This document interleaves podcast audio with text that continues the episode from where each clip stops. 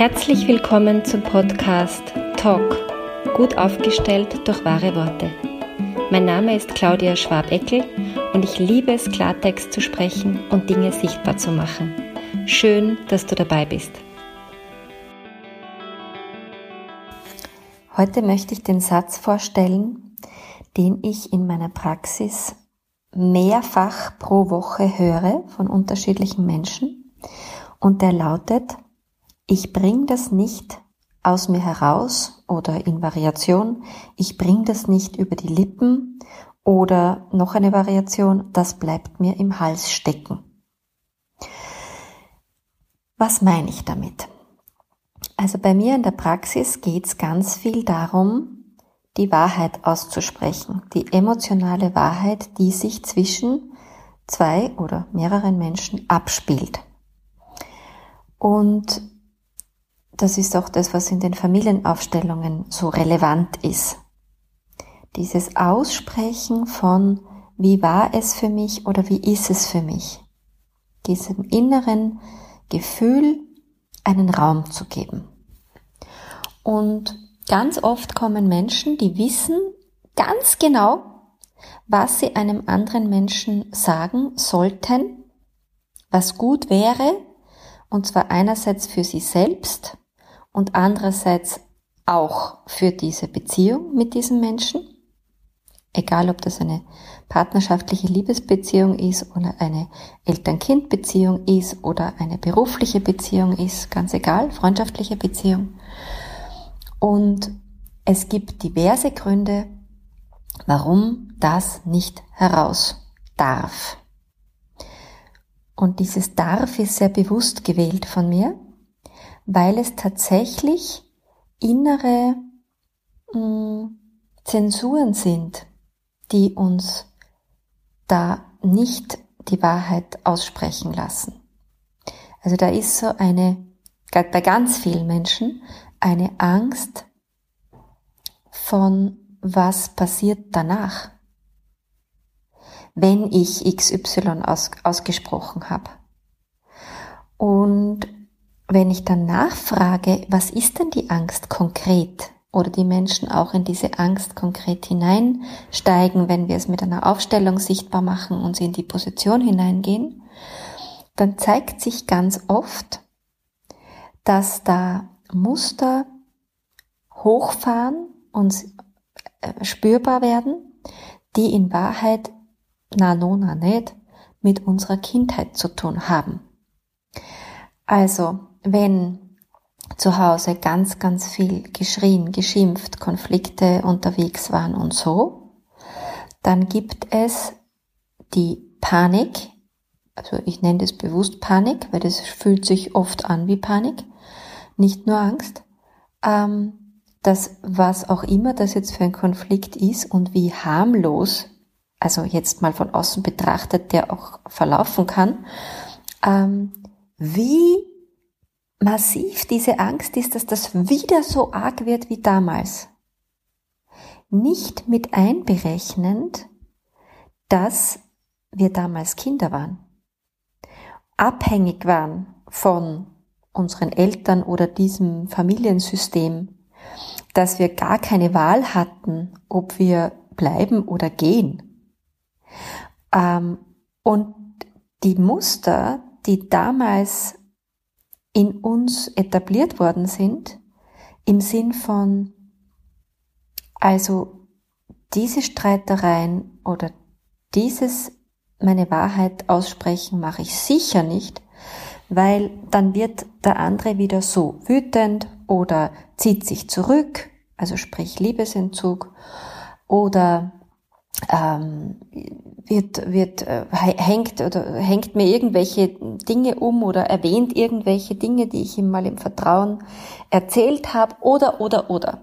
Da kommt es dann zu diesem Machtspiel, wo ähm, man nur verlieren kann. Und meistens ist es aber so, dass die Personen, um die es dann im jetzigen Leben real geht, bei Nachfragen meinerseits gar nicht so sind. Also die, die sind gar nicht so, dass sie so herumbrüllen oder dass sie Liebesentzug machen oder so. Und wenn, dann nur in einem Ausmaß, der eigentlich gut äh, vertretbar wäre. Da wir aber diese Prägungen als Kinder noch so drinnen haben, wir sprechen also in der Beratungsszene spricht man von Triggern, die, die, die Dinge, die jetzt in unserem Leben passieren, die uns so unnötig groß berühren, sind normalerweise Trigger, die nicht aus der Jetztzeit kommen, sondern aus der Vergangenheit, meistens aus der Kindheit kommen. Und wenn wir das mal nicht nur kognitiv durchschaut haben, sondern durchgeübt haben, also bei mir geht's ganz viel darum, dass die Menschen, die zu mir kommen, Sätze, die sie sagen wollen, auch üben, im Trockentraining sozusagen. Dass die Emotionen, die damit verbunden sind oder die Ängste, diese ganze Panik, dass die in einem ganz geschützten Setting Platz kriegt. Und dann hat dieses Ich krieg diesen Satz oder diese Sätze aus mir nicht raus, ich krieg sie nicht über die Lippen, sie bleiben mir im Hals stecken, ähm, ist dann nicht mehr wahr, weil dann hat man es einmal zumindest schon gesagt. Und ganz viele geben mir die Rückmeldung, dass durch dieses Üben und dieses Trockentraining dann im echten Leben diese Sätze wesentlich leichter und wesentlich unaufgeregter dann tatsächlich über die Lippen kommen und nicht mehr im Hals stecken bleiben. Und da ist noch eine kleine Fußnote, Anmerkung dabei von mir.